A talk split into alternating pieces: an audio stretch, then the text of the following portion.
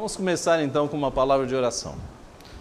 Pai Santo, nós te somos gratos pela alegria que é estar na tua casa, para receber dos teus ensinos. E agora, Pai, que nós estudaremos a tua palavra, a tua graça. Sejamos mais uma vez instruídos pelo Senhor. Pai, abençoa-nos, portanto, cuida de cada de cada vida.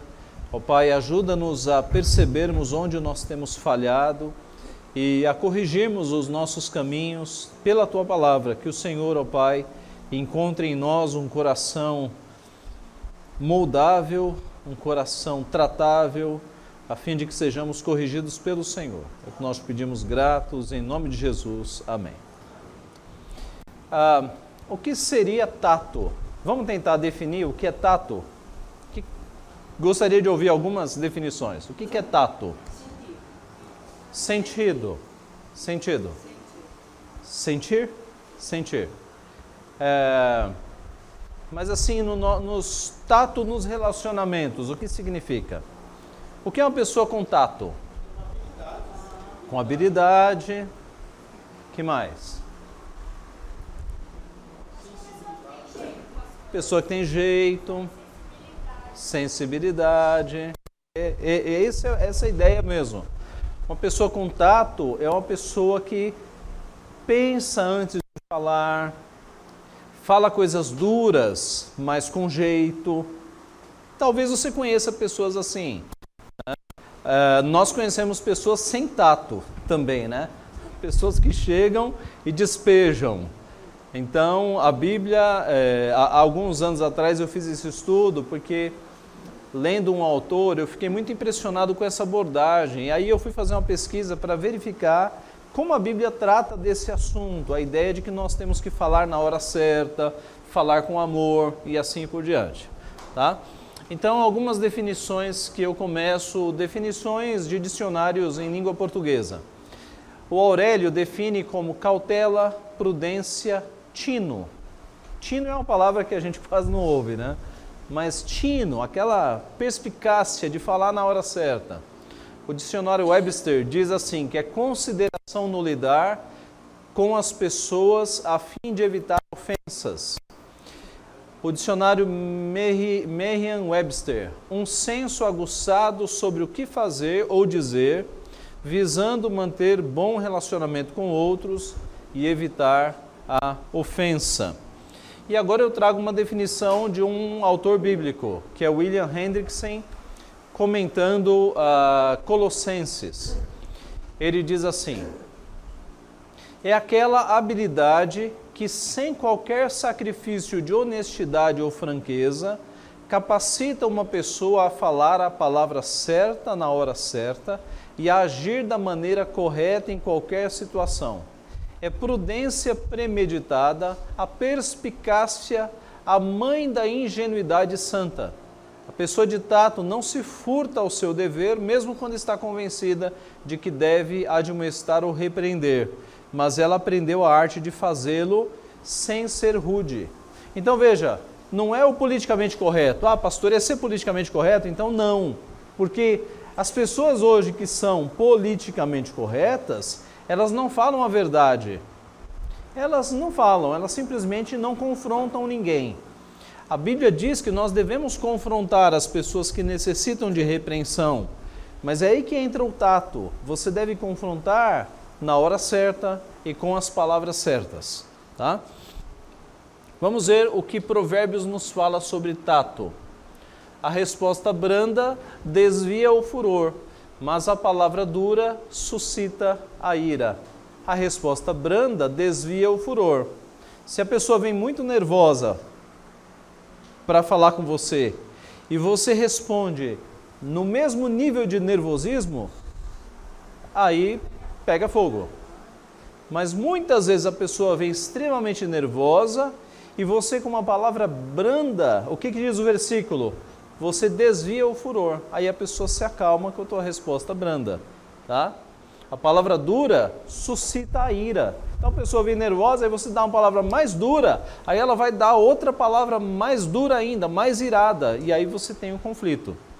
Nós somos chamados na Bíblia não para ser, sermos criadores de conflito, mas para sermos pacificadores, para sermos aquelas pessoas que respondem com calma, com amor, com docilidade, tá? Cristo era assim. É certo que Cristo, quando ele tratava com religiosos, com fariseus, com saduceus, que conheciam a lei, mas distorciam a lei, Jesus batia duro, batia duro para valer. Mas pode observar, sempre que Jesus tratava com não religiosos, com pessoas simples, com pessoas discriminadas, marginalizadas, ele tratava com amor. Tá? Ele só batia naqueles que se achavam justos, nos santarrões que aparecem na Bíblia. Nesse Jesus batia para valer. Mas nas, no, no restante, nas pessoas que estavam doentes, Jesus os tratava com amor e com compaixão. A língua serena é árvore da vida, mas a perversa quebranta o espírito. A língua serena, a língua calma, a língua pacífica é árvore de vida. É a ideia de que ela é medicinal, ela é saudável. Mas a língua perversa, ela quebra o espírito das pessoas. O sábio de coração é chamado prudente e a doçura no falar aumenta o saber. A doçura, a cordialidade, o jeito no falar aumenta o saber. Veja como Provérbios toca nesse tema. Palavras agradáveis são como favo de mel, doces para a alma e medicina para o corpo. Ah, quem já comeu mel aqui? Todo mundo? Alguém nunca experimentou mel? Todos, né? Então é doce, né? É doce mesmo. E, numa, e naquela época em que não havia açúcar, então alguns alimentos eram extremamente doces, porque quando o teu paladar não está acostumado com açúcar, o doce é muito doce, não é? E, e, é o caso da época. Então o mel era um alimento dulcíssimo naquela época para as pessoas. E as palavras agradáveis, então, são comparadas a esse dulçor do mel. Doces para a alma, medicina para o corpo. Como é bom quando a gente vai conversar com uma pessoa que tem palavras sábias, né? Que não fica te dando só patada, mas trata você com cuidado, com carinho, com palavras certas. Isso, de fato, é o que a Bíblia já diz há milênios atrás. Quem retém as palavras possui o conhecimento, e o sereno de espírito é homem de inteligência. O que é reter as palavras? É você não sair falando sem pensar. É você pensar antes de falar. É você falar palavras que se aproveitam. Às vezes, a pessoa que fala muito e ela não pensa antes de falar, ela desperdiça muitas palavras. E por vezes ela nem é muito ouvida. Né? é uma questão de aproveitamento. Se tudo que você fala é aproveitado, as pessoas vão te ouvir. Mas um tagarela que fala, fala e nada se aproveita, quando ele começa a falar, as pessoas nem dão muita atenção. Né? Então, o que retém as palavras possui conhecimento, o sereno de espírito é homem de inteligência. É a ideia de que não é um tagarela. O que ama a pureza do coração e é grácil no falar, terá por amigo o rei. Então veja especialmente lá Grácio no falar, que fala palavras com cordialidade, com graça, né? palavras que produzem de fato frutos. Ela, ele terá por amigo o rei. A ideia de que ele será tão bem visto que ele será até aproximado do rei é um contexto real né, de monarquia, não é o nosso. Como maçãs de ouro em salvas de prata, assim é a palavra dita a seu tempo. A figura aqui é de muita preciosidade. Então você imagina maçãs de ouro em salvas de prata. É uma ideia de algo muito precioso. O que é precioso? A palavra dita a seu tempo. Nem antes e nem depois, mas no tempo, na hora certa, com a, com a forma certa de se falar. Alguns exemplos então de tato nas Escrituras, de pessoas que usaram tato e usaram de muita sabedoria em momentos difíceis em momentos críticos. A primeira história que eu destaco é de Natã e a parábola da cordeirinha. Você já tem parábolas no Antigo Testamento. Natã contou uma parábola para confrontar quem?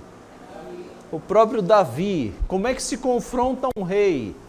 um rei que naquela época tinha poder para matar na hora. Se Davi dissesse para um dos seus comandantes, ó, oh, acaba com esse aqui, como algumas vezes ele fez, acabava na hora.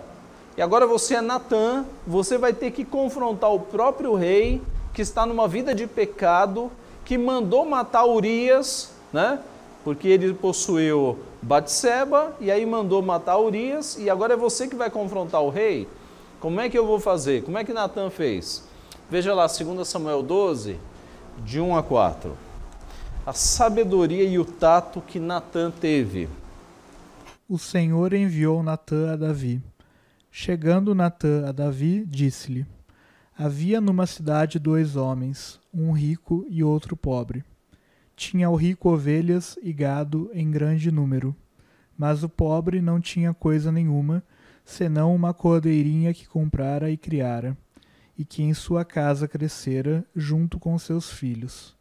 Comia do seu bocado e do seu copo bebia dormia nos seus braços e a tinha como filha. Vindo um viajante ao homem rico, não quis este tomar das suas ovelhas e do gado para dar de comer ao viajante que viera a ele, mas tomou a cordeirinha do homem pobre e a preparou para o homem que lhe havia chegado. Ok, então Natan começa o assunto com essa parábola. E Davi nem suspeitou que era dele que estava falando, né? nem suspeitou. E a parábola é muito comovente, porque esse homem era pobre, ele não tinha nada, ele só tinha uma cordeirinha. E essa cordeirinha era de estimação. Ele alimentava essa cordeirinha. Ela cresceu com os filhos, ela comia na mesa, ela dormia nos seus braços. Esse homem só tinha essa cordeirinha. Aí veio um homem rico, vindo um viajante ao homem rico, o, o rico não quis tomar das suas ovelhas, mas mandou matar a cordeirinha. Então, essa é uma história que nos gera indignação e gerou o furor de Davi. Veja o verso 5. Então o furor de Davi se acendeu sobremaneira contra aquele homem e disse a Natã: Tão certo como vive o Senhor, o homem que fez isso deve ser morto. Isso é um absurdo, isso ter acontecido. Vamos matar este homem. E pela cordeirinha, esse homem vai ter que restituir quatro vezes, porque fez tal coisa e não se compadeceu. Aí Natan, verso 7. Então disse Natan Davi: Tu és o homem. Assim diz o Senhor Deus de Israel: Eu te ungi rei sobre Israel, te livrei das mãos de Saul. Dei-te a casa de teu senhor e as mulheres do teu senhor em teus braços, e também te dei a casa de Israel e de Judá e se isto fora pouco, eu teria acrescentado tais e tais coisas. Por que, pois, desprezaste a palavra do Senhor, fazendo o que era mal perante ele? A Urias o Eteu feriste a espada, e a sua mulher tomaste por mulher, depois de o matar com a espada dos filhos de Amon. Agora, pois, não se apartará a espada jamais da tua casa, porquanto me desprezaste e tomaste a mulher de Urias o Eteu para ser tua mulher. Assim diz o Senhor: Eis que da tua própria casa suscitarei o mal sobre ti. Tomarei tuas mulheres à tua própria vista e as darei a teu próximo, a qual se deitará com elas em plena luz deste sol. Porque tu fizeste em oculto, mas eu farei isto perante todo Israel e perante o sol. Então disse Davi a Natã: Pequei contra o Senhor. Disse Natã a Davi: Também o Senhor te perdoou o teu pecado, não morrerás. Mas posto que com isso deste motivo a que blasfemassem os inimigos do Senhor, também o filho que te nasceu morrerá. Então Natan foi para sua casa. E aqui começou um ciclo de espada dentro da casa de Davi. Morreu esse filho, e uh, um dos filhos de Davi possuiu a própria irmã, e depois esse que possuiu foi morto. Depois Absalão se voltou contra o próprio pai. Então a, a espada não se apartou mais da casa de Davi. Mas veja, é, o tato do profeta Natan, inspirado por Deus, é óbvio, para tratar do problema. Ele desarmou totalmente Davi quando ele contou aquela parábola e Davi se enfureceu e aí ele disse: Tu és o homem, tu és o homem. Um outro exemplo interessante é Atos 5, o conselho de Gamaliel, em Atos 5, de 33 a 39. Eles, porém, ouvindo, se enfureceram e queriam matá-los. Mas, levantando-se no sinédrio um fariseu chamado Gamaliel, mestre da lei, acatado por todo o povo, mandou retirar os homens por um pouco. e lhes disse: Israelitas, atentai bem no que ides fazer a estes homens. Porque antes desses dias se levantou Teudas, insinuando ser ele alguma coisa, ao qual se agregaram cerca de quatrocentos homens.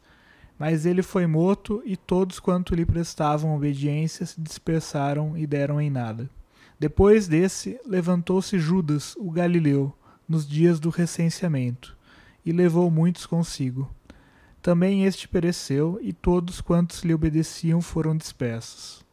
Agora vos digo: dai de mão a estes homens, deixai-os, porque se este conselho ou esta obra vem de homens, perecerá mas se é de Deus, não podereis destruí-los, para que não sejais porventura achados lutando contra Deus. E concordaram com ele. Ok, então aqui foi uma palavra muito adequada desse fariseu chamado Gamaliel, que era do Sinédrio. O Sinédrio era o tribunal judaico, era o tribunal mais terrível dos judeus. Foi o Sinédrio que foi numa sessão de sinédrio que eles esbofetearam Jesus Cristo, né, em pleno tribunal, contrataram testemunhas falsas para falar contra Jesus Cristo. O sinédrio era era um tribunal ímpio dos judeus. Mas eis que se levanta um homem chamado Gamaliel e ele dá um conselho ali que apazigua a ira daqueles que estavam querendo matar os apóstolos. E aí, ele, o, qual é o conselho dele? Ora, dai de mão a estes homens, porque se este conselho ou esta obra vem de homens, ela morrerá. Mas se vem de Deus, vocês não podem se encontrar lutando contra a obra de Deus. Deixem esses homens seguir o rumo deles. E aí chamaram os apóstolos, verso 40, açoitaram eles e ordenaram que não falassem mais em nome de Jesus e os soltaram. O verso 41 é impressionante. E eles se retiraram do sinédrio, regozijando-se por terem sido considerados dignos de sofrer afrontas por esse nome. Eles acabaram de levar uma surra de açoites nas costas, mas eles saíram alegres, regozijando-se por serem dignos de terem sofrido pelo nome de Cristo. Impressionante. O nosso ponto aqui é a sabedoria de Gamaliel. Ele pacificou os ânimos quando ele falou: gente, se isso for de homens, vai morrer. Se for de Deus, vocês não podem lutar contra Deus. Deixe esses homens saírem. Tá? Um outro, uma outra mostra de sabedoria, de tato, é o parecer do Conselho de Jerusalém. Veja Atos 15, de 19 a 21. Pelo que julgo eu, não devemos perturbar aqueles que dentre os gentios se convertem a Deus, mas escrever-lhes que se abstenham das contaminações dos ídolos, bem como das relações sexuais ilícitas, da carne de animais sufocados e do sangue. Porque Moisés tem em cada cidade, desde tempos antigos, os que o pregam nas sinagogas, onde é lido todos os sábados. Ok. Vocês se lembram da história, né? O que aconteceu para que esse concílio, formado por presbíteros e apóstolos, fosse convocado?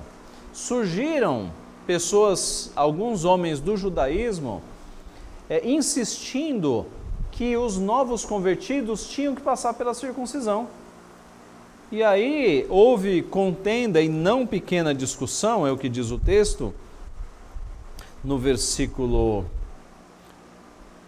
no versículo 2, tendo havido da parte de Paulo e Barnabé contenda e não pequena discussão com eles, resolveram levar o assunto lá para o conselho de Jerusalém, convocar apóstolos e presbíteros para decidir. Porque esses homens estavam querendo que novos convertidos fossem circuncidados, e circuncisão era coisa da lei, coisa anterior a Jesus Cristo. Depois de Cristo, você não precisa mais de circuncisão de sangue, de sacrifício. Então convocaram o concílio e a decisão do concílio foi justamente essa que foi lida. Não devemos perturbar aqueles que dentre os gentios se converteram a Deus. A gente não precisa pedir que eles sejam circuncidados, mas é bom agora um toque de sabedoria. Porque eis que chegou a época em que gentios vão sentar na mesma mesa de judeus. Isso era inédito, meus irmãos. Um judeu não sentava numa mesa com alguém que não fosse judeu para tomar uma refeição. Isso era inédito. Mas agora, por causa de Cristo, que salvou não apenas os judeus, mas todas as nações, judeus e gentios iam sentar numa mesma mesa. Então era necessária sabedoria para que não houvesse escândalos. E qual é o elemento aqui de tato e sabedoria?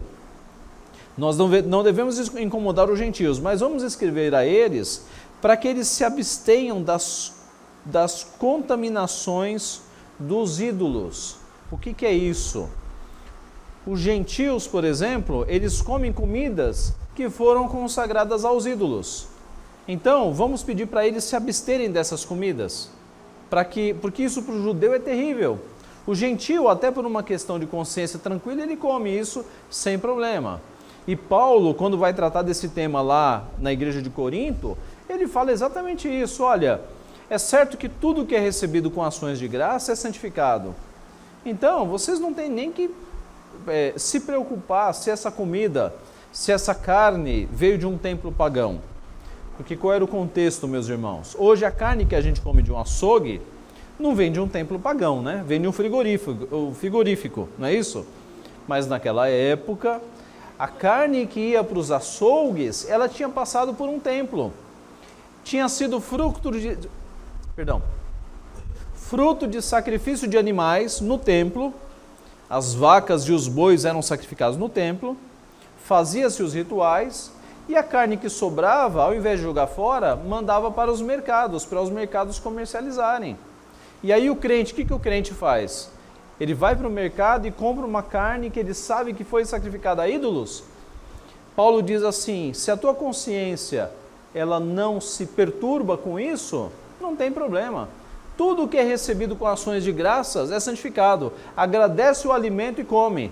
Não tem problema nenhum. Agora, se ao chegar na tua casa, se você convida alguém para jantar na tua casa e a pessoa se escandaliza com isso, então você não serve esse alimento. É daí que vem o versículo: Se o comer carne escandaliza o meu irmão, o que, que eu faço? Eu não como a carne. É, é esse contexto, tá? De carne sacrificada aos ídolos. Então, por amor à consciência mais fraca do meu irmão, eu não vou servir carne. Se eu sei que aquele irmãozinho se escandaliza ainda com isso, e é desejável que ele chegue a um ponto de não se escandalizar mais, na medida em que ele amadurecer na fé, eu não vou servir carne para ele que se escandaliza, tá? Então, é, é, tudo nasce aqui em Jerusalém. Quando eles falam, agora que gentios e judeus vão sentar numa mesma mesa, e os judeus têm uma tradição alimentícia muito forte, eles não comem qualquer coisa, então tenham paciência, não comam esse tipo de carne junto com os judeus, tá? Isso é tato, isso é sabedoria. Que mais? Que eles se abstenham das relações sexuais ilícitas. Qual é o contexto aqui? De algumas nações em que o evangelho estava chegando, em que havia poligamia. E aí você tem que ter tato.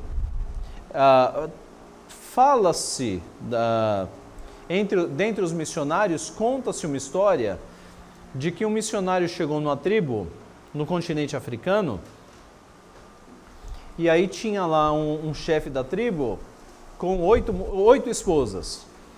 E aí o missionário falou: Olha, a partir de agora você é cristão, você só pode ter uma esposa.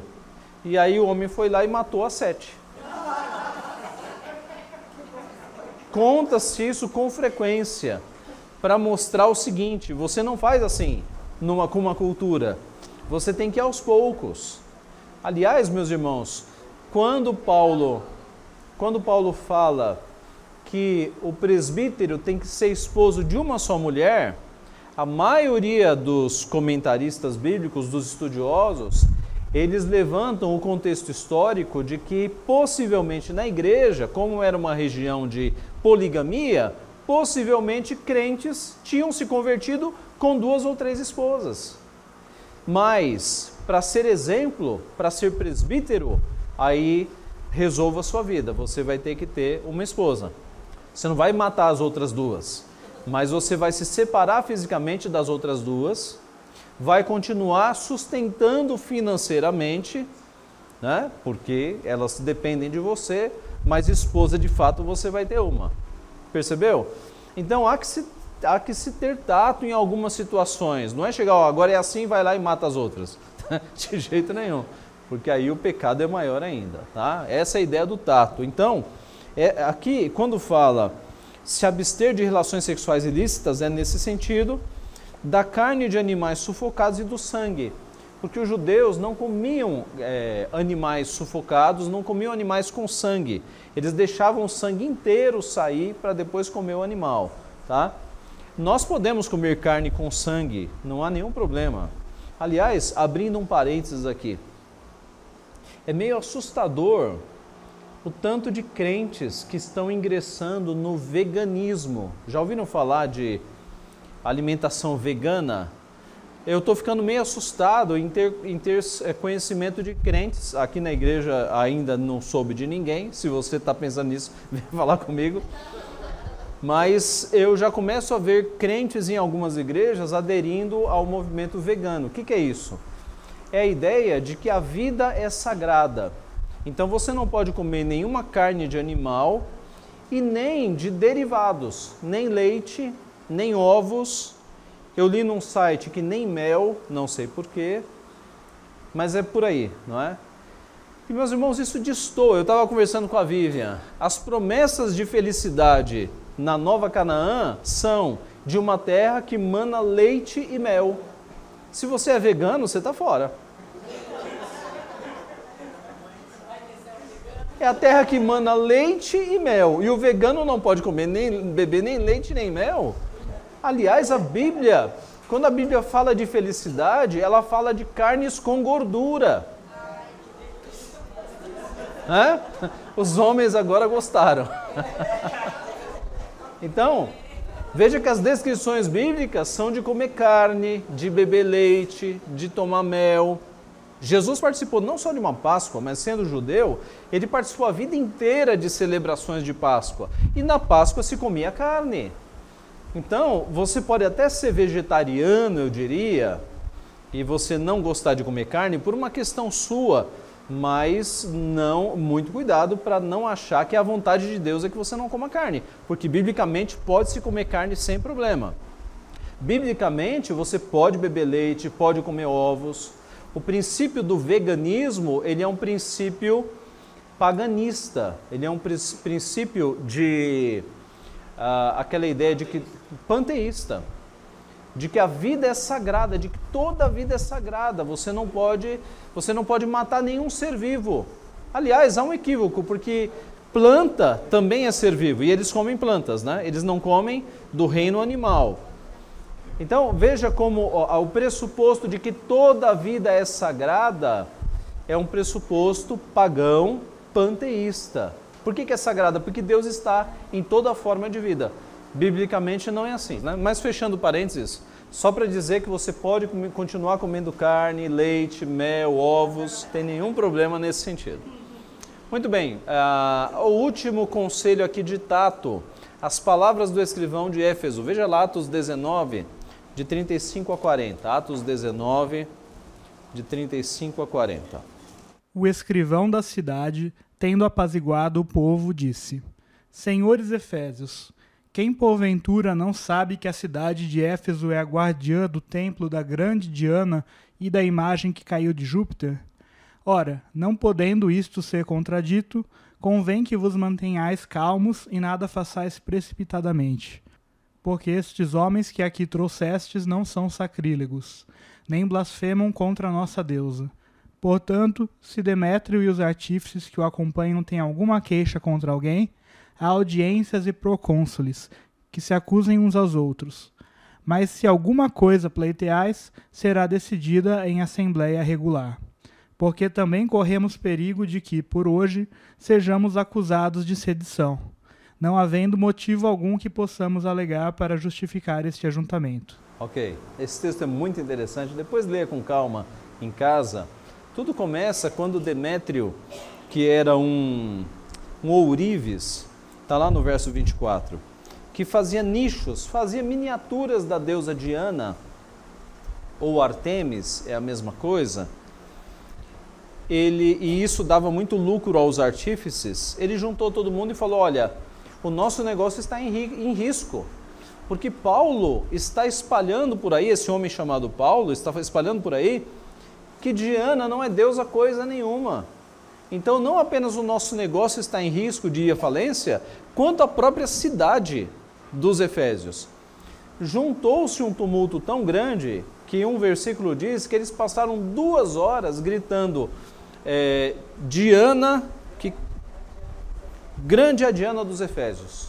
E durante duas horas eles gritaram isso: Grande a Diana dos Efésios, grande a Diana dos Efésios. Durante duas horas era um nível de histeria total, né? Você imagina uma multidão inflamada dessa, para sair quebrando tudo era, era muito fácil. Mas eis que um homem pede a palavra e ele acalma essa multidão enfurecida, que é justamente esse escrivão. As palavras dele foram nesse sentido, né? Quando ele fala: Olha, quem é que não sabe que a cidade de Éfeso é a guardiã do templo da grande Diana, da imagem que caiu de Júpiter? Os relatos nos falam de um meteoro que teria pequeno, né, uma pedra pequena, que teria caído naquela região.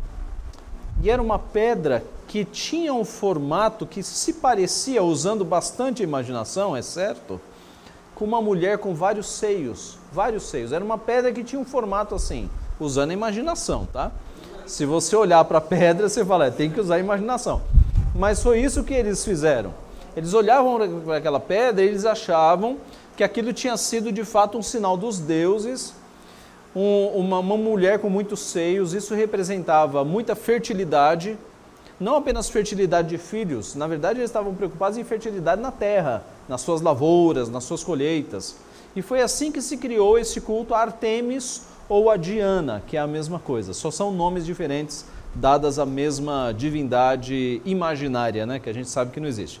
Mas então, a palavra desse escrivão, ela foi nesse sentido de apaziguar. Olha, esses homens, eles não são sacrílegos. Se Demétrio tem alguma questão, existem tribunais, existem audiências, procônsules, ele trate lá. Mas vamos ficar em paz. E, e há o risco, ele coloca aqui, de que se os romanos virem a gente fazendo esse ajuntamento, nós sejamos culpados de sedição os romanos podem achar que a gente está se levantando contra a autoridade romana. E aí o que, que diz o texto? Havendo dito isto, dissolveu-se a assembleia. Então, veja a sabedoria desse homem, né, desse escrivão. Com poucas palavras, ele, ele acalmou aquela multidão enfurecida que estava há duas horas gritando: Grande a Diana dos Efésios. Isso é tato, tá? Agora vamos ver o contrário. Vamos ver Paulo. Paulo antes de Cristo como um homem sem tato nenhum, tato zero. Quem foi Paulo antes de Cristo? É, Deixe-me deixe falar aqui sobre o nome Paulo e Saulo. Às vezes há-se uma compreensão de que Saulo era antes da conversão e de que Paulo era depois da conversão. Não foi assim. No caso de Abrão e Abraão foi assim, Sarai e Sara foi assim, é, Jacó e Israel, né? não conversão, mas aquele encontro. Agora, no caso de Saulo e Paulo, é, é, na verdade, é, o nome de nascimento dele era Saulo. Literalmente era Saul. Ele recebeu o nome da pessoa mais famosa da sua tribo, porque Paulo era da tribo de Benjamim.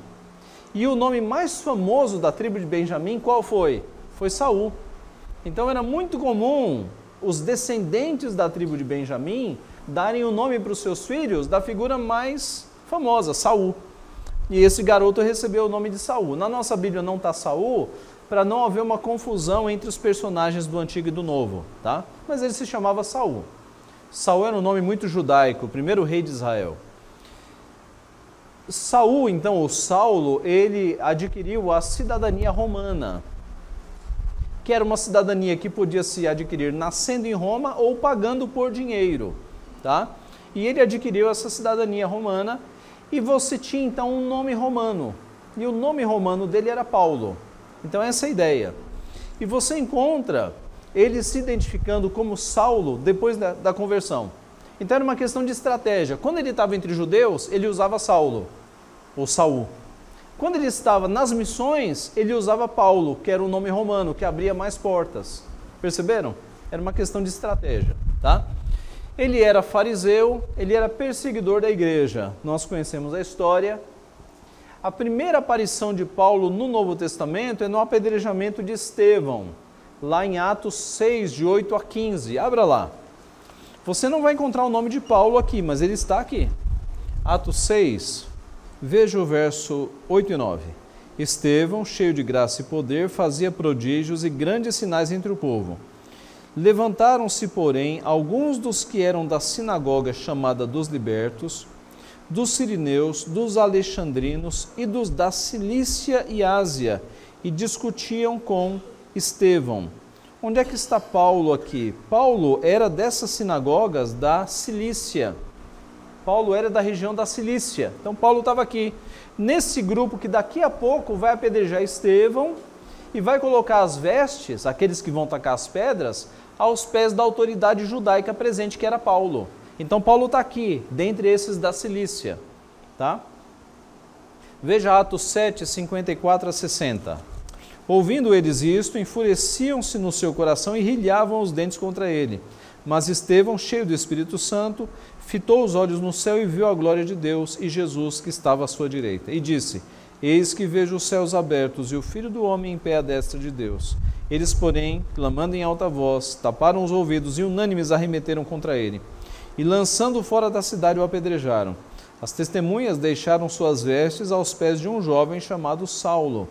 E apedrejavam Estevão, que invocava e dizia: Senhor Jesus, recebe o meu espírito. Então, ajoelhando-se, clamou em alta voz: Senhor, não lhes imputes este pecado. Com estas palavras adormeceu e Saulo consentia na sua morte. As testemunhas eram as primeiras a jogar as pedras. Veja lá Deuteronômio 17, 6 e 7. Por depoimento de duas ou três testemunhas, será morto o que houver de morrer. Por depoimento de uma só testemunha, não morrerá. A mão das testemunhas será a primeira contra ele, para matá-lo, e depois a mão de todo o povo. Assim eliminarás o mal do meio de ti. Ok, então as testemunhas, que não podia ser uma só, alguém para receber a pena de morte precisava de duas ou três testemunhas, eram as primeiras a começar a atacar as pedras e depois a multidão. Tá? Eles colocavam de lado suas vestes externas, capas, para facilitar o arremesso da pedra. Pensa aí naquelas vestes que os judeus usavam, né, que pareciam vestidos na verdade. O homem ele usava além daquela túnica, uma, uma, como se fosse uma capa, parecido com um sobretudo, mas de um pano mais fino, bem fininho, né? Então, para facilitar os movimentos, eles tiravam essa parte dessas roupas. E eles colocavam essas roupas aos pés da autoridade presente que estava ali para autorizar o ato. É, Saulo é chamado no texto de jovem, tudo indica por volta de 30 anos, tá? Atos 8:1 é o registro de Lucas quando ele diz: "E Saulo consentia na sua morte". A palavra consentia dá a ideia de aprovava.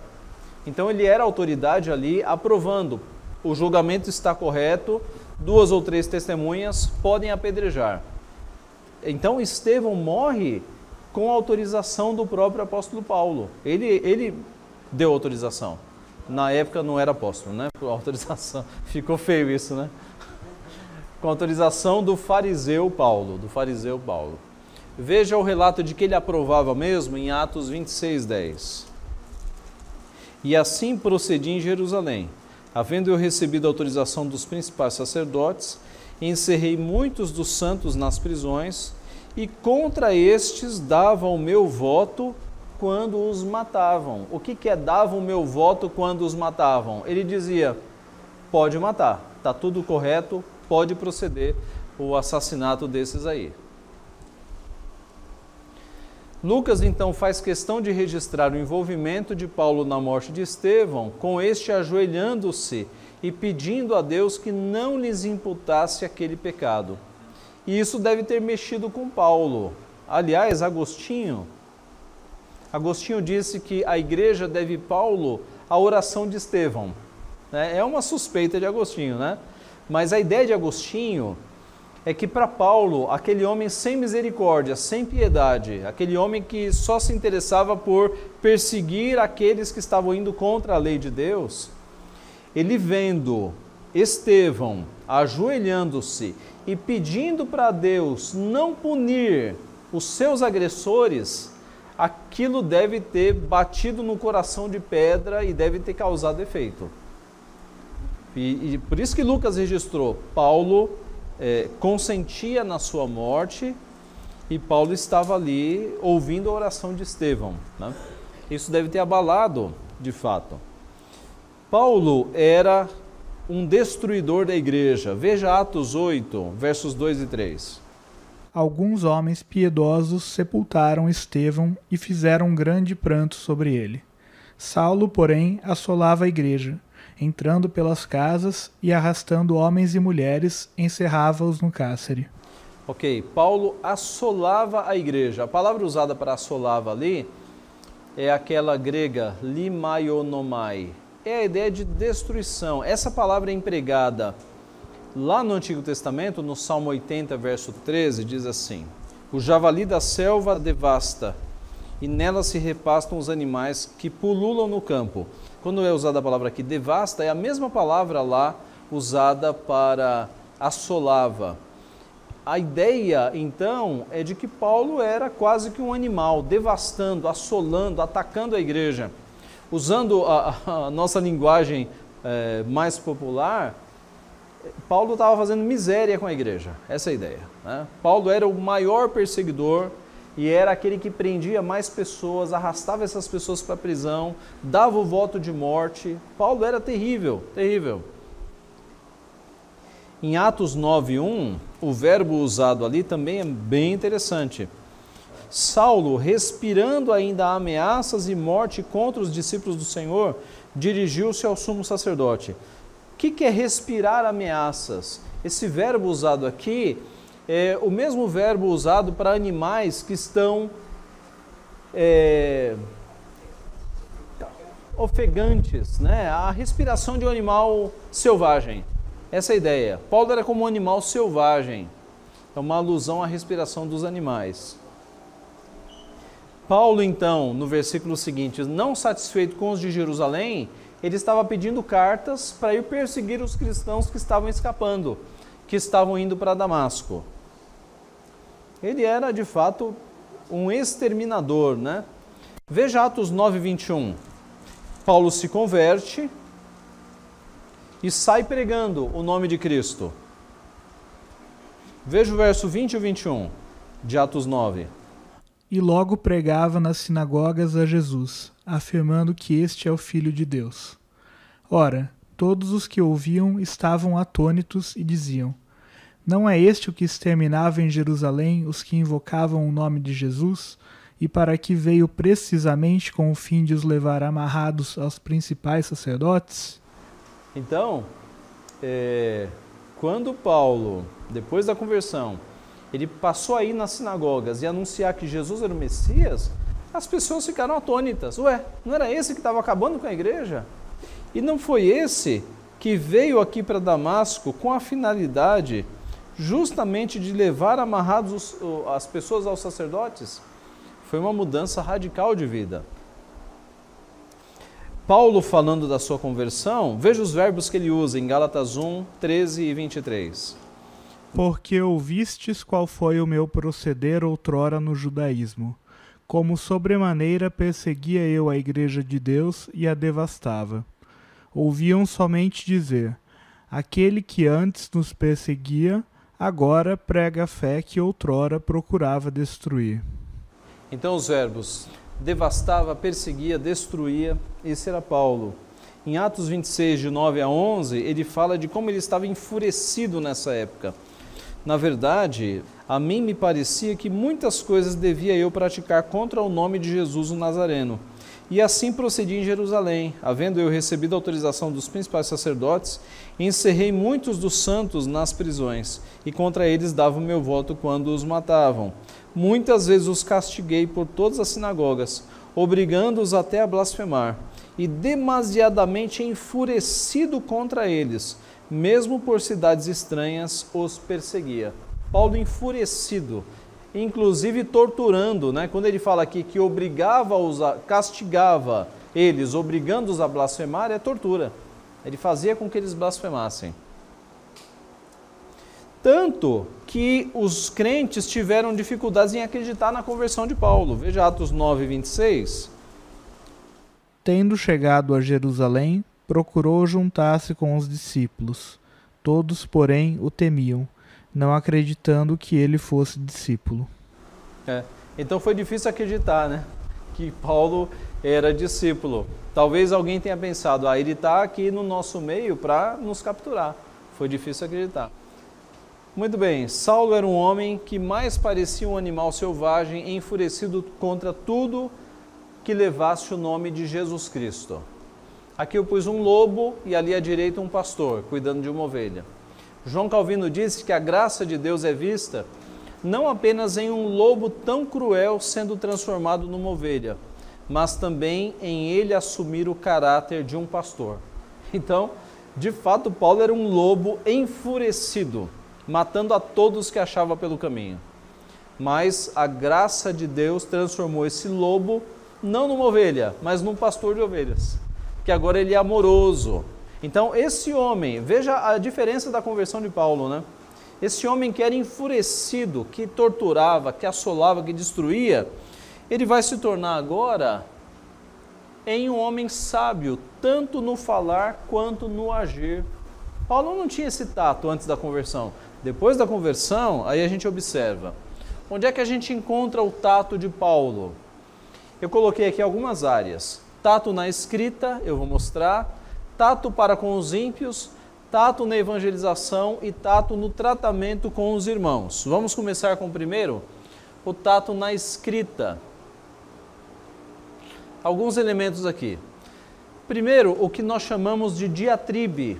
O que, que, é isso? É uma forma de, de tratamento de uma controvérsia que vem da filosofia, mas que Paulo, como ele era muito estudado, era um cidadão romano, ele conhecia os autores, ele usou desse, desse mecanismo, dessa ferramenta nas suas cartas. O que, que é isso? É você argumentar com base num interlocutor imaginário. Deixa eu explicar melhor. Paulo havia sido fariseu. Quando ele escreve a carta aos Romanos, ele sabe como um fariseu vai responder o seu argumento. Então, ele já, ele mesmo faz a pergunta que um fariseu faz, faria. Né? Então, por exemplo, abra lá em Romanos. Vamos pegar um exemplo aqui. Ele sabe qual vai ser a pergunta, então ele já faz a pergunta para ele mesmo dar a resposta. É como se ele tivesse um debatedor imaginário levantando questões. Então, por exemplo, Veja aqui no capítulo 3, ah, ele começa com o diatribe. Qual é, pois, a vantagem do judeu? Ou qual é a utilidade da circuncisão? Isso é uma pergunta que ele, ele não tem mais problema, ele sabe a resposta. Mas ele está imaginando um fariseu fazendo essa pergunta. Aí ele responde. Outro exemplo aqui. É, veja o verso 9. Que se conclui: temos nós qualquer vantagem? Não, de forma nenhuma, pois já temos demonstrado que todos, tanto judeus como gregos, estamos debaixo do pecado. Veja, pois, é, é, veja depois disso, vamos lá para Romanos, Romanos 9. Romanos 9, verso 14. Que diremos, pois? A injustiça da parte de Deus? De modo nenhum. Verso 19: Tu, porém, me dirás: de que se queixa ele ainda? Pois quem jamais resistiu à sua vontade? Então, Paulo, ele, como ele foi fariseu, ele imagina as perguntas que um fariseu faria. E aí ele faz a pergunta e dá a resposta.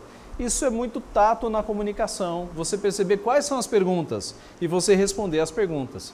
Ele não despejava conhecimento, ele estava preocupado em resolver as dúvidas básicas e essenciais da mente de um judeu, porque ele havia sido um fariseu. Estão percebendo onde é que está o tato nisso? Você se preocupar com a real dúvida, a real necessidade daquele que vai ler. Outro elemento de tato, elogio antes das repreensões. Isso é usado até no mundo corporativo, né? A ideia de que você repreende em particular, elogia em público. Ou já ouviram isso no, nas empresas? Né? Ou então, um, um chefe mais habilidoso, antes dele, eh, dele dar uma dura em você, ele vai falar dos teus pontos positivos. Olha, você é bom nisso, nisso, nisso, nisso, mas há um ponto aqui. Né? Isso é tato, isso vem da Bíblia. Veja como Paulo usava isso. 1 Coríntios, 1 Coríntios 1, 2, 1, 2 e de 4 a 9. 1 Coríntios 1, 2. Veja, a carta mais dura que Paulo escreveu, sem dúvida, foi aos Coríntios, porque era a igreja mais difícil. A igreja que mais tinha problema era, era a igreja de Corinto. Mas Paulo começa a carta é, ressaltando que eles são igreja. Mesmo sendo uma igreja cheia de problemas, eles são igreja. A igreja de Deus que está em Corinto, aos santificados em Cristo Jesus, chamados para ser santos, com todos os que em todo lugar invocam o nome do Senhor Jesus Cristo, Senhor deles e nosso, graça a vós outros e paz da parte de Deus, nosso Pai e do Senhor Jesus Cristo. Então, a gente tem que ter essa sabedoria, né, de nos nossos julgamentos a gente perceber as coisas boas e as coisas ruins.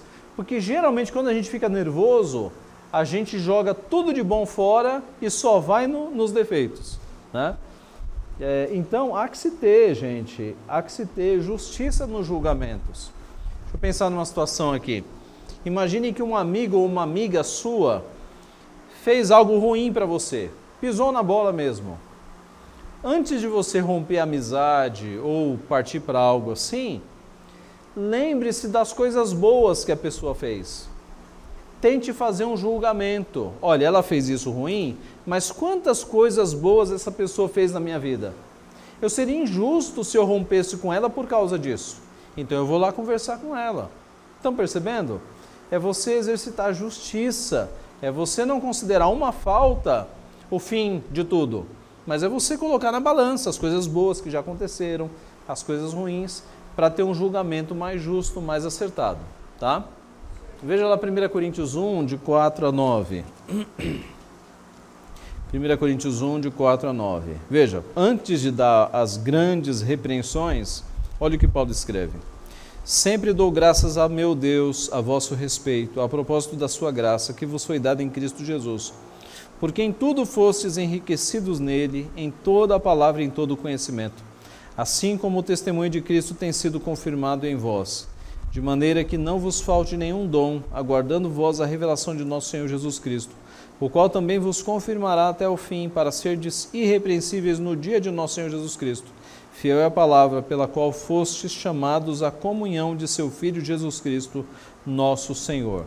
Então, antes de Paulo é, pegar a sua vara da disciplina e disciplinar os coríntios, ele está mostrando que eles são igreja, que eles foram alcançados por Cristo. Paulo não está considerando eles inimigos, ele sabe que são crentes, com pecados, com muitos defeitos, mas ele vai usar de tato para tratar esses defeitos. E o 4,14, capítulo 4, verso 14, ele diz: Não vos escrevo estas coisas para vos envergonhar, pelo contrário, para vos admoestar como a filhos meus amados. Então, Paulo não está pensando em destruir os coríntios.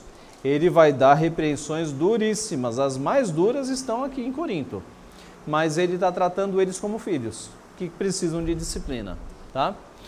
Outro aspecto do tato, da sabedoria de Paulo, é o seu anonimato no final da carta de 2 Coríntios, 2 Coríntios 12, de 1 a 4. 2 Coríntios 12, de 1 a 4. Olha o que ele diz. Se é necessário que me glorie, ainda que não convém, passarei as visões e revelações do Senhor. Conheço um homem em Cristo que há 14 anos foi arrebatado até o terceiro céu, se no corpo ou fora do corpo, não sei, Deus o sabe. E sei que o tal homem, se no corpo ou fora do corpo, não sei, Deus o sabe, foi arrebatado ao paraíso e ouviu palavras inefáveis, as quais não é lícito ao homem referir. Ora, não há dúvida entre os estudiosos que Paulo está falando dele. Né? Mas por que, que Paulo usou o anonimato? Porque ele estava combatendo justamente homens que estavam se vangloriando de falsas revelações. Já na sua época, havia um pessoal andando de igreja em igreja falando: Eu recebi uma revelação do Senhor. Para quê? Para atrair atenção para si, para status, para poder, etc. E agora que Paulo está repreendendo esse pessoal, ele vai dizer das suas revelações que ele recebeu verdadeiras. Só que para que ele também não se pareça a alguém que está se vangloriando, ele joga no anonimato. Percebem o, o espírito? Conheço um homem que há 14 anos passou por revelações verdadeiras. Se no corpo ou fora do corpo, não sei, Deus o sabe, mas esse homem foi elevado até o terceiro céu e viu coisas inefáveis que não dá nem para exprimir. E que esse homem recebeu uma proibição de não tratar daquelas coisas, de não passar aquelas coisas para quando ele voltasse. E para que ele não ficasse soberbo com a grandeza das revelações, foi-lhe posto um espinho na carne, mensageiro de Satanás, para que ele não se ensoberbecesse. Veja, o alvo do ensino é esses falsos reveladores aí, eles são soberbos, eles estão usando essas falsas revelações para se acharem melhores. Eu vou falar de um caso real, de um homem que recebeu revelações verdadeiras e que o caminho dele não foi a soberba. Ele recebeu um espinho na carne para ele não se tornar soberbo, por causa da grandeza das revelações. Nós não sabemos qual é o espinho na carne, né? Dentre, as, dentre os candidatos, a mais cotada seria problema nos olhos, mas nós não sabemos. Um dia a gente vai perguntar para Paulo, né? Qual foi afinal o seu espinho na carne? Mas a mais cotada era problema nos olhos. Por quê? Porque ele escreve uma das cartas dizendo para para os cristãos, eu não me lembro de qual igreja, que eles foram tão bondosos que, se possível, eles, eles tirariam os olhos para dar para Paulo. Em outra carta ele escreve: Vede com, que, com grandes letras vos escrevi e, e, em algumas cartas, Romanos, por exemplo, Paulo usava um amanuense, que era Tércio. Paulo já não tinha mais visão para escrever as próprias cartas. Então ele pedia para ele ditava para um homem escrever. E aí Paulo ia lá e apenas assinava, tá? Com o próprio punho. Então, que Paulo tinha problema nos olhos, isso é evidente, né? Talvez esse fosse o seu espinho na carne. Talvez, nós não temos certeza, tá? É uma das possibilidades. Mas o ponto é que Paulo, para falar contra a soberba, ele se retira no anonimato, para que ele não pareça soberbo. Olha a sabedoria, olha o tato, tá? Então, é como você vai, você vai aconselhar uma pessoa, você vai repreender uma pessoa falando, olha, é, é, Lima, Lima, você está muito orgulhoso ultimamente, você tem que ser mais humilde. Por exemplo, eu, eu, olha, olha a minha vida, aí eu começo a contar um monte de vantagem para mim, quer dizer, falta de sabedoria, né? Se eu vou aconselhar alguém para ser humilde, como é que eu começo a contar vantagem?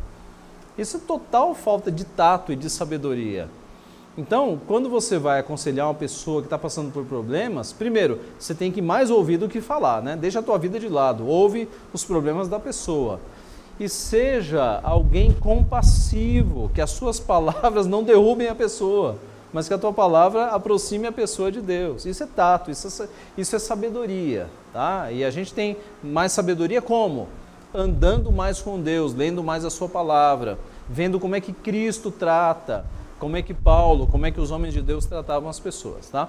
Então, tato na escrita, tato para com os ímpios, o exemplo que eu dou aqui do tratamento de Paulo com os ímpios é Atos 27. O que, que diz lá em Atos 27? Foi aquele naufrágio em que a embarcação de Paulo, Paulo estava sendo conduzido como prisioneiro, era uma tripulação de 276 pessoas, Paulo era prisioneiro, eles é, perderam toda a orientação celeste porque choveu muito e eles ficaram perdidos no, no meio do mar. E naquela época, gente, não havia celular, não havia bússola naquela época. A orienta... Eu acho que não havia bússola naquela época. Não havia, não havia. A orientação era o céu, era o céu. Eles olhavam as constelações e pelas constelações eles sabiam o rumo. Mas o que fazer numa tempestade que não acabava, em que você não tinha mais o céu? A, a, as embarcações se perdiam e naquela época as pessoas morriam. Não havia salvamento, helicóptero, GPS, telefone. As pessoas simplesmente ficavam isoladas no meio do oceano, a comida acabava, as pessoas não iam se jogar no mar, não tinha perspectiva de salvamento, as pessoas morriam. Paulo passou por uma situação dessa. No versículo 43, nós vemos o quanto o centurião se aproximou de Paulo. Atos 27, 43. Mas o centurião, querendo salvar a Paulo, impediu-os de o fazer, e ordenou que os que soubessem nadar fossem os primeiros a lançar-se ao mar e alcançar a terra. Então, no versículo anterior, fala que os soldados, para não perder aqueles prisioneiros, que eles iriam fugir por causa do naufrágio, porque numa situação de naufrágio, é cada um por si, né? Salve-se quem puder. Então os soldados pensaram: vamos matar todos os bandidos, que aí a gente não perde nenhum. Mas o centurião queria salvar Paulo. Por que, que o centurião, que era o comandante militar máximo ali, ele se agraciou, ele, ele ganhou simpatia por este prisioneiro que estava preso lá chamado Paulo? Por quê? Porque quando todos estavam sem esperança, Paulo os animou. Do verso 20 ao verso 25. Foi Paulo que se levantou para animá-los. Verso 20 a 25. E não aparecendo, já havia alguns dias, nem sol nem estrelas, caindo sobre nós grande tempestade, dissipou-se afinal toda a esperança de salvamento. Havendo todos estado muito tempo sem comer, Paulo, pondo-se em pé no meio deles, disse: Senhores, na verdade era preciso terem me atendido e não partir de Creta, para evitar este dano e perda. Mas já agora vos aconselho bom ânimo, porque nenhuma vida se perderá de entre vós, mas somente o navio. Porque esta mesma noite um anjo de Deus, de quem eu sou e a quem sirvo, esteve comigo, dizendo: Paulo, não temas, é preciso que compareças perante César. E eis que Deus, por sua graça, te deu todos quantos navegam contigo.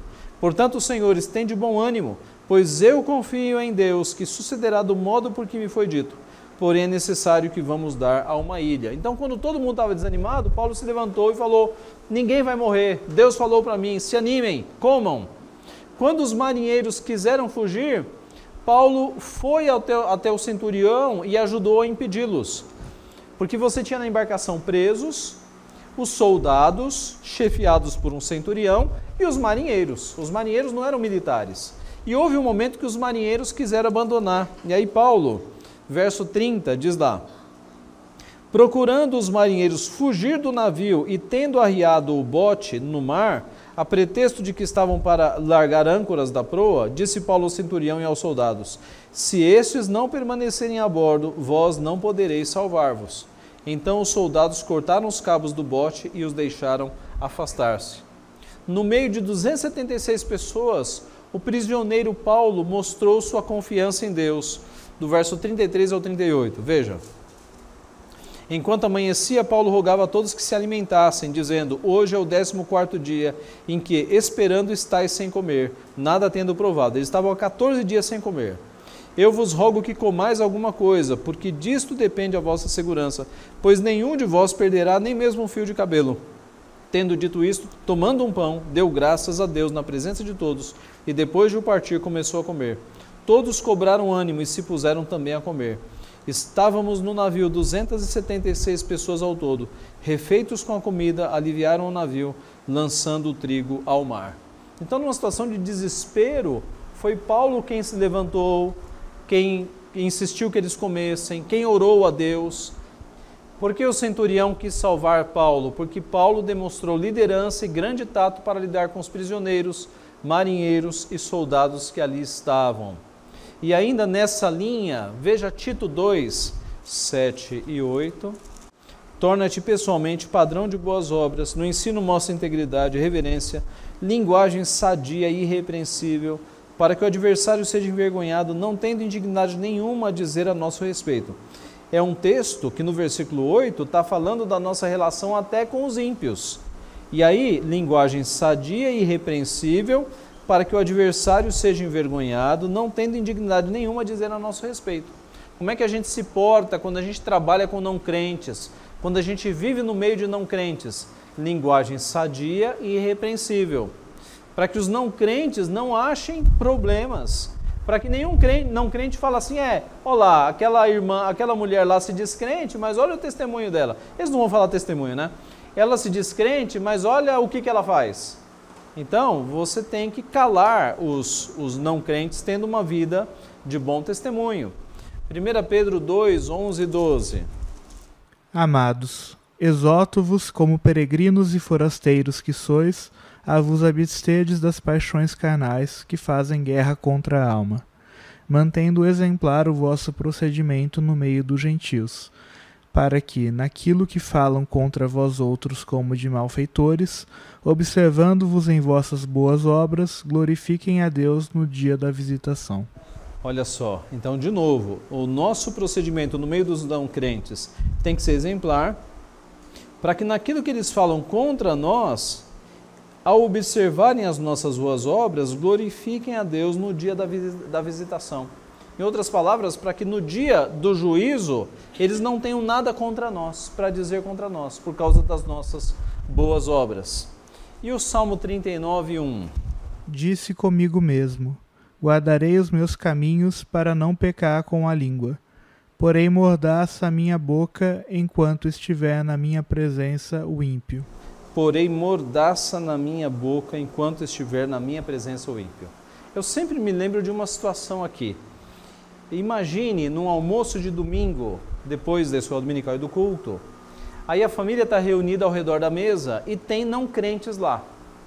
Aí você começa a falar de coisas da igreja falar mal de alguém da igreja, falar mal, sei lá. Que, que, que, na frente de não crentes. Estão percebendo?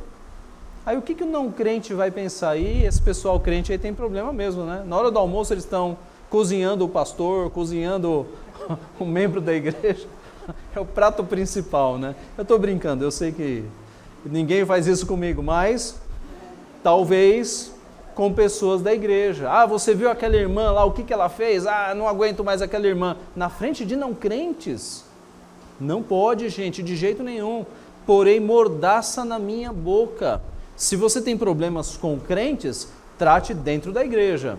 Mas diante de não crentes, para que eles falem mal do evangelho, olha lá, diz que é crente, mas a língua está afiada, está saindo veneno. Perceberam o problema? Hã? ao crente. Né? Então, muito cuidado nesse sentido. O tato na evangelização. Atos 17, quando Paulo ele está em Atenas e diz que o seu espírito fica revoltado. Por quê? Porque Atenas era uma selva de ídolos de, de pedra. Os historiadores brincam que havia mais estátuas de ídolos em Atenas do que seres humanos. Era uma idolatria para todo lado. Então, o seu espírito, diz o texto, ficou revoltado em face da idolatria. Eu fico imaginando Paulo de espírito revoltado. Ele já era crente, mas, mas Paulo não era fácil, né? Mas veja, ao invés de Paulo pegar um pedaço de pau e sair quebrando a idolatria, diz o texto que ele foi para a praça e todos os dias ele pregava na praça e aos sábados na sinagoga. Então, contra um espírito revoltado ou contra a idolatria que revoltou o seu espírito, qual, é, qual foi a solução que ele encontrou? Pregar o evangelho. Não tinha que destruir as estátuas, a idolatria, chutar a santa, lembram?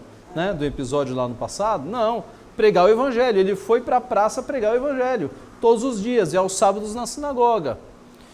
Flávio Joséfo, que é um historiador judeu, ali mais ou menos da época depois do período bíblico, ele chama os atenienses de os mais piedosos ou os mais religiosos dentre os gregos.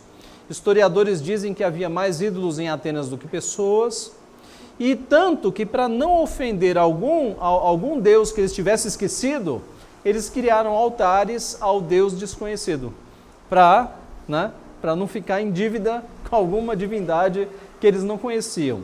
Tão idólatras que eles eram. E qual foi o discurso de Paulo? Então, Paulo foi lá para a praça pregar, e aí passaram lá uns homens, uns filósofos, e acharam interessante a nova doutrina de Paulo e chamaram ele para é, lá para o, o Areópago, exatamente, que era um ponto alto da cidade onde ficava um conselho de 30 filósofos, eles que decidiam qual, se as novas filosofias seriam aceitas ou não pela cidade. Era um conselho municipal, tá? E aí, diante desses homens, como é que Paulo começa o seu discurso? Homens de Atenas. Quando Paulo fala homens de Atenas, todo mundo reconheceu: olha, ele conhece Demóstenes, Porque Demóstenes se referia nos seus discursos com, esse, com essa fala inicial, homens de Atenas. É como se eu falasse aqui para vocês, brasileiros e brasileiras. De quem que você se lembra? Do Sarney, né? Então, quando ele falou homens de Atenas, o pessoal, opa, Demóstenes. Este homem conhece a nossa cultura. Aí ele elogiou: Em tudo vos vejo acentuadamente religiosos. Isso para eles era um elogio. Porque passando e observando os objetos do vosso culto, encontrei também um altar ao qual está escrito: Ao Deus desconhecido. E aí ele vai fazer uma transição para pregar o evangelho. Paulo não está sendo politicamente correto. Ele vai bater na idolatria, mas ele está usando de tato, tá? Para não perdê-los de início. Pois esse que adorais sem conhecer é precisamente aquele que eu vos anuncio. Esse aí que vocês não conhecem, eu vou dizer para vocês quem é o Deus desconhecido de vocês. Eu vou anunciar o Deus, o Deus que é desconhecido para vocês. E aí, ele prega o Evangelho o Deus que fez o mundo e tudo que nele existe, sendo ele Senhor do céu e da terra, não habita em santuários feitos por mãos humanas, nem é servido por mãos humanas como se de alguma coisa precisasse. Por quê? Porque aqueles ídolos de pedra, eles recebiam alimentação, eles recebiam, né, como se eles dependessem dos, dos alimentos, dos sacrifícios que eram colocados ali. Paulo está dizendo que o dele não precisa de nada disso pois ele mesmo é quem dá a todos vida, respiração e tudo mais. De um só fez toda a raça humana para habitar sobre toda a face da terra, havendo fixado os tempos previamente estabelecidos e os limites da sua habitação, para buscarem a Deus, se porventura tateando o possam achar, bem que não está longe de cada um de nós. E aí, de novo, um ponto de contato com a cultura, pois nele vivemos e nos movemos e existimos.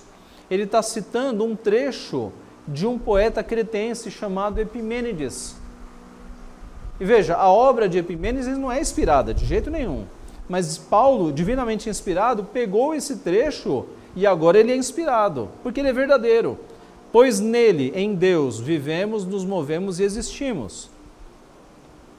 E outra citação, porque dele também somos geração. Está citando Aratos, que é um poeta da Cilícia. Sendo, pois, geração de Deus, não devemos pensar que a divindade é semelhante ao ouro, à prata ou à pedra, trabalhados pela arte ou imaginação do homem. Então veja, vocês gostam de Aratos. Aratos já estava dizendo que nós somos geração de Deus, que nós não somos é, é, produção de pedra, de estátua. Então, se nós somos geração de Deus, nós não devemos pensar que esse Deus é semelhante a ouro ou a prata. Ele é um ser vivo. Ele está usando pontos de contato com a cultura deles para pregar o Evangelho. Ora, não levou, agora ele vai bater duro. Não levou Deus em conta os tempos da ignorância. Agora, porém, notifica aos homens que em todos, em toda parte se arrependam. Onde é que ele está batendo aqui?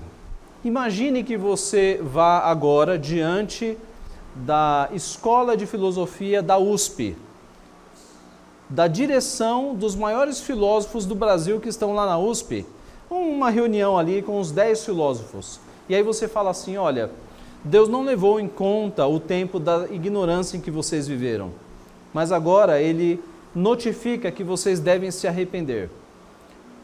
Perceberam? Você chamar os doutores e, e pós-doutores da USP de ignorantes, foi mais ou menos isso que Paulo fez lá em Atenas, em Atenas, no Areópago, que era a elite, era o conselho de filósofos de Atenas. Foi isso que ele fez não levou em conta os tempos da ignorância. Agora, porém, notifica aos homens que em toda parte se arrependam, porquanto estabeleceu um dia em que há de julgar o mundo com justiça, por meio de um varão que destinou e acreditou diante de, de todos, ressuscitando dentre os mortos.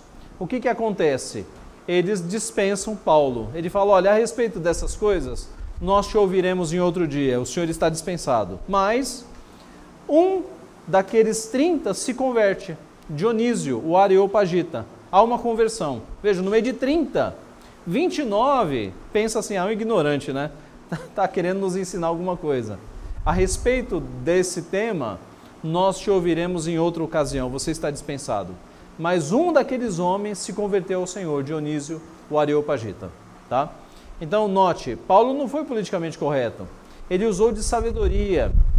Ele mostrou para aqueles homens que ele conhecia a cultura Ele fez pelo menos a citação de três filósofos ali, para dizer: vocês conhecem filosofia? Eu também conheço filosofia.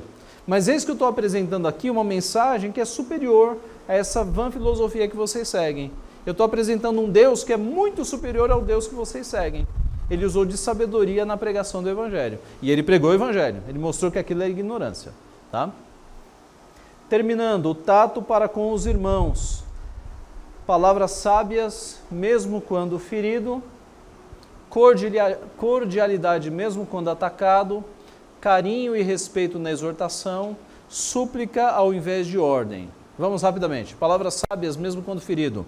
Atos 14, de 19 a 22, ele diz assim: Sobrevieram, porém, judeus da Antioquia e Icônio, instigando as multidões e apedrejando a Paulo, arrastaram-no para fora da cidade, dando por morto. Rodeando, porém, os discípulos, levantou-se e entrou na cidade. No dia seguinte, partiu com Barnabé para Derbe. E tendo anunciado o evangelho naquela cidade, e feito muitos discípulos, voltaram para Listra, Icônio e Antioquia fortalecendo a alma dos discípulos, exortando-os a permanecer firmes na fé e mostrando que através de muitas tribulações nos importa entrar no reino de Deus. Então veja, é, ele foi aqui no versículo 19 apedrejado. E mesmo apedrejado, ele não chegou nos discípulos e falou: Pessoal, vamos desistir disso, né? Ele, mesmo com o corpo todo machucado, ele animou os crentes a permanecerem firmes. Por quê? Versículo 24 mostrando que através de muitas tribulações nos importa entrar no reino de Deus. Cordialidade, mesmo quando atacado, Romanos 1, 8 a 17, é quando ele vai fazer a defesa do seu apostolado, respondendo à acusação que pairava no ar de que ele não tinha ido a Roma ainda com medo ou com vergonha. E aí daí que vem o texto: Pois não me envergonho do evangelho, porque é o poder de Deus para a salvação de todo aquele que crê. E o verso 15: Por isso, quanto está em mim, estou pronto a anunciar o evangelho também a vós outros em Roma. Havia essa acusação de que ele estava com medo de ir para Roma. E ele fala: estou pronto a ir porque eu não me envergonho do evangelho. Carinho e respeito na exortação. 1 Timóteo 5, de 1 a 2. Não repreendas ao homem idoso, Antes, exorta-o como pai, aos moços como irmãos, às mulheres idosas como mães, as moças como irmãs, com toda a pureza. É Paulo falando para Timóteo, Timóteo era um jovem pastor, e é como se ele dissesse, Timóteo, não vai chegando, não vai chegar dando bronca nos idosos da igreja, porque você é mais novo. Trate os idosos como se fossem seus pais. Como é que você repreende um pai? Não é dando, não é na ignorância, né? Você fala, pai, pensa no que o senhor fez, não está certo. Mãe, olha o que a senhora fez. É, Paulo está dizendo, Timóteo, não chega lá como um ditador. Trate os mais velhos como pais e mães. Trate as moças com toda a pureza, muito cuidado com as tentações. Trate os moços como irmãos. Então, Paulo está orientando Timóteo a ter tato no tratamento com os crentes. E, e súplica ao invés de ordem. Veja Filipenses 4.2. Filipenses 4.2. Rogo a Ivódia e rogo a Sintique pensem concordemente no Senhor. O texto não nos dá muitos detalhes, mas tudo indica que essas senhoras, Evódia e Sintique, que eram mulheres trabalhadoras, elas estavam brigando. E aí, ao invés de Paulo dar uma dura, ele, ele roga, ele fala: Olha, eu rogo que vocês pensem com unidade, pensem concordemente no Senhor. Em outro rogo que ele faz, não precisamos nem ler, é quando ele escreve a Filemon intercedendo por Onésio, Onésimo. E, e, ele fala assim: Olha, Filemão, eu poderia até dar uma ordem, porque você é meu filho na fé, mas eu vou pedir, receba Onésimo de volta. Olha o tato de Paulo, né? E Paulo lá está velho, né? ele tem toda a autoridade, mas ele prefere pedir ao invés de ser bruto e sair mandando, tá? Então, tato para com os irmãos. Então, nós encerramos aqui com várias aplicações para nossa reflexão você tem sido servo ao Senhor. Assim como Paulo, hoje você é uma pessoa com mais tato ou com menos tato. Então pense nisso, antes da conversão e depois da conversão. Paulo teve uma boa mudança nesse sentido. E você? Se você virou uma pessoa mais ignorante depois da conversão, a coisa tem alguma coisa errada, né? Você tem que ter tato. É possível encontrar tato naquilo que você escreve recados, cartas, requisições, e-mails. É, você escreve com tato ou você é bruto, bruta? Você se preocupa em elogiar antes de repreender? No seu trato com os ímpios, há tato? Os ímpios apreciam seu comportamento por causa do tato. Nos momentos de crise, a sua palavra é a mais sensata e sábia do grupo. Lembram de Paulo? Quando não havia mais esperança, é Paulo quem se levanta. O crente é assim também. A coisa está periclitante na sua família. E está cheio de não crente lá. A palavra sábia tem que ser a sua. Pessoal, não vamos perder a cabeça, vamos orar, vamos confiar em Deus. Você tem que apaziguar a turma. Na evangelização, você consegue controlar sua indignação a fim de persuadir com amor os que estão no erro? Foi o que Paulo fez, né? Ele não pegou um taco de beisebol, não havia na época, mas imagine aí a cena, e saiu quebrando tudo. Ele foi pregar o evangelho, ele foi mostrar a verdade. Você usa pontos de contato na sua evangelização? Ainda que cansado ou sofrendo ataques, você consegue manter a calma e não pecar com palavras ou atos, não pagando mal com mal, mas mal com bem? Quando a gente está cansado ou nervoso, é mais difícil, né? Você já solta a língua, então é preciso pensar, segurar, pensar, puxa, eu sou um discípulo de Cristo, eu não posso fazer desse jeito. Então segura, né? É, põe mordaça a tua boca, refreia a sua língua e usa palavras sábias. Você é embaixador de Cristo. Você tem tratado os mais velhos da sua igreja como um filho trata seus pais? Isso é mais uma função para pastores e presbíteros, né? mas vale para todo mundo. Você pede ao invés de mandar? Né? Deveríamos. E aqui terminamos. Eu corri um pouco no final, mas é isso, gente. A Bíblia nos mostra que nós devemos ter tato, sabedoria para lidar com as pessoas. Não é ser covarde, não é ser politicamente correto. Pecados devem ser confrontados, feridas devem ser tratadas, mas é, com sabedoria. Faltou um versículo ali com verdade, é, com certeza. Paulo escrevendo aos Efésios, dizendo que nós devemos dizer a verdade em amor. Né? A verdade tem que ser dita, mas em amor, com cuidado, né? com sabedoria. Se nós agirmos assim, nossas relações nos casamentos serão muito melhores. No tato com os filhos serão muito melhores. No emprego, entre não crentes, tudo vai melhorar. Vamos Vamos absorver isso de fato no nosso coração. Cuidado com como a gente fala, a forma que a gente fala, que o reino de Deus será beneficiado quando os discípulos de Cristo agirem bem nesse sentido. Ok?